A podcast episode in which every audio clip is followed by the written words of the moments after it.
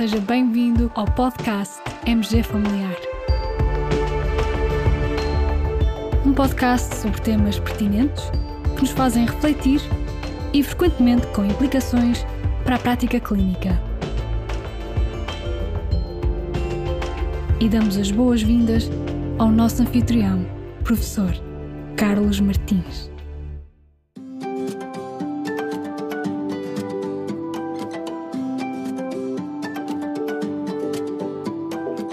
O João tem 59 anos, índice de massa corporal 32, sedentário, filho de pai diabético. Tem hipertensão arterial e na presente consulta apresenta uma glicemia em jejum de 119 mg por decilitro. Está medicado com lisinopril e hidroclorotiazida 20 mg e 12 mg e meio respectivamente por dia. Vou fazer três afirmações. Das três afirmações, qual a verdadeira? Primeira afirmação: o simples facto de se controlar a hipertensão arterial reduz o risco de o João vir a ter diabetes? Segunda afirmação: o IECA aumenta o risco de o João vir a ter diabetes? Terceira afirmação: se fosse medicado com amlodipina, isso não afetaria o risco do João vir a ter diabetes destas três, qual será a verdadeira? Caros colegas, todos sabemos que dispomos de evidência científica que nos mostra que a redução da pressão arterial contribui para prevenir as complicações micro e macrovasculares da diabetes. Mas o papel dessa redução da pressão arterial na prevenção da diabetes propriamente dita já não é assim tão evidente. Uma equipa internacional de investigadores, na qual predomina um grupo de investigadores da Universidade de Oxford, realizou e publicou uma revisão sistemática e meta-análise muito pertinente e interessante no Lancet. O objetivo foi precisamente examinar esta questão, tentar perceber se existe relação entre a redução da pressão arterial e a prevenção da diabetes. Para tal, os investigadores usaram dados de participantes individuais de grandes ensaios clínicos randomizados, controlados, que avaliaram vários antihipertensores. E depois ainda fizeram mais. Realizaram uma network meta-análise para perceber se a eventual redução da pressão arterial com o risco de diabetes variava conforme o grupo de fármacos antihipertensores usados. Foram incluídos dados de 22 ensaios clínicos randomizados. Os estudos incluídos tinham que ter pelo menos mil pessoas ano de seguimento em cada braço do ensaio clínico e tinham que ter o desenvolvimento de diabetes tipo 2 como um dos autocampos avaliados durante o estudo. Foram incluídos estudos com comparação entre tratamento no braço de intervenção versus placebo no braço controle mas também estudos que compararam dois fármacos um com o outro, tratamento A versus tratamento B. Sendo que, neste caso, nestes estudos, o ramo em que se tenha verificado uma maior redução da pressão arterial era considerado então como o ramo de intervenção e o outro como ramo controle. Depois de excluir os participantes que já tinham diabetes à partida, os autores ficaram então com dados de 145.939 participantes e com uma mediana de 4,5 anos de follow-up. Realmente uma dimensão deste estudo, nesta meta-análise, que é impressionante. Deste total de 145.939 participantes, 9.883, ou seja, 6,8%, desenvolveram então diabetes tipo 2.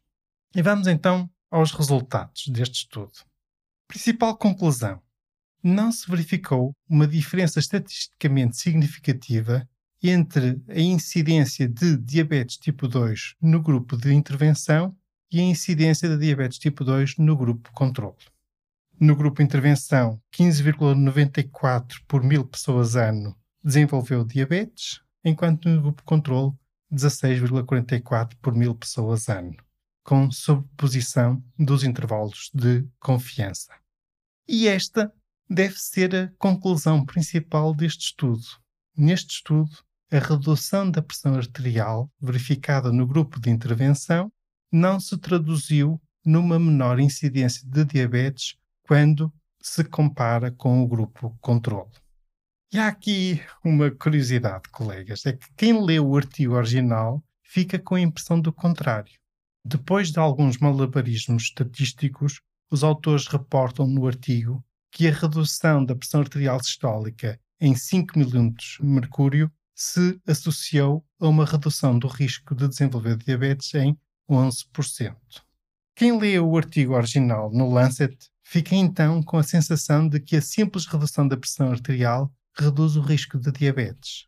Mas, tal como li num artigo de opinião sobre este estudo, os autores só chegam a essa conclusão, e agora aqui vou usar a expressão original em inglês, after performing some fancy statistical gymnastics. Quando, na verdade, naquele que era o outcome principal do estudo, isso não se verificou, pois, como já disse, a incidência de diabetes nos dois grupos foi idêntica. Assim, e pensando no nosso quiz, de acordo com este estudo, não se pode considerar que o simples facto de se controlar a hipertensão arterial reduz o risco de o João vir a ter diabetes. Curiosamente, esta foi a opção mais escolhida como sendo verdadeira pelos colegas que responderam ao nosso quiz. Em relação às outras duas afirmações do quiz, ora, também para essas encontramos resposta neste artigo do Lancet. Através da Network Meta-análise, os autores verificaram que, em relação ao placebo, houve menor risco de desenvolvimento de diabetes nos hipertensos medicados com IECAS ou então com ARA2. Nos medicados com beta-bloqueadores ou tiazidas, verificou-se um risco aumentado de desenvolvimento de diabetes. E nos medicados com antagonistas dos canais de cálcio, não se verificou nem aumento de risco de desenvolvimento de diabetes, nem diminuição desse risco. Por outras palavras, estes resultados sugerem que não seja a redução per si da pressão arterial que leva a um menor risco de desenvolvimento de diabetes, mas que esse eventual efeito depende mais do grupo de fármacos que o hipertenso está a fazer, verificando-se então um efeito protetor com os IECAS e com os ARA2. Mas, por outro lado, um efeito contrário, um efeito de aumento de risco de vir a ter diabetes, com as tiazidas e beta-bloqueadores. Agora, pensem no mundo real, na nossa prática clínica e no número muito considerável de doentes como o João deste quiz. Doentes estes que estão a fazer a associação IECA com tiazida e reparem que o João já tem características que levam a estar em elevado risco de poder vir a ter diabetes. Então, nestes casos, talvez seja melhor pensar substituir a tiazida, por exemplo, por um antagonista dos canais de cálcio. E este foi o principal motivo que me levou a partilhar este artigo convosco no nosso podcast. É que ele contém conclusões que devem ter impacto na nossa prática clínica. Por outro lado, este artigo também é um bom exemplo do que não se deve fazer na redação das conclusões de uma investigação. Um trabalho excelente, com um caudal de trabalho impressionante, mas que falha na redação das conclusões porque se desvia daquela que foi a evidência mais robusta e diretamente obtida pelo estudo para outro tipo de conclusão obtida a partir de extrapolações estatísticas.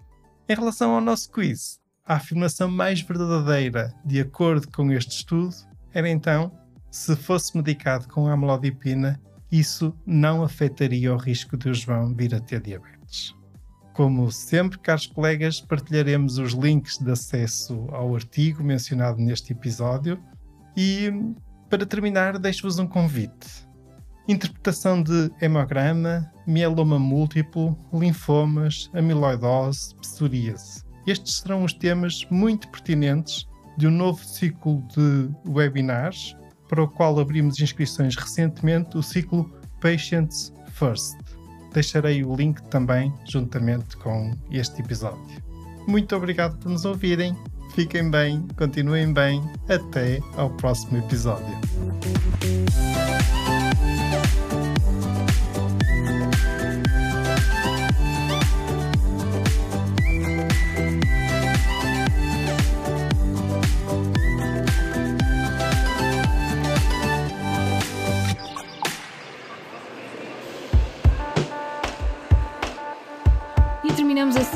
Edição do podcast MG Familiar. Muito obrigada por nos ouvir. Se desejar completar a sua leitura, muitos dos conteúdos abordados neste podcast estão disponíveis em www.mgfamiliar.net. Até ao próximo episódio.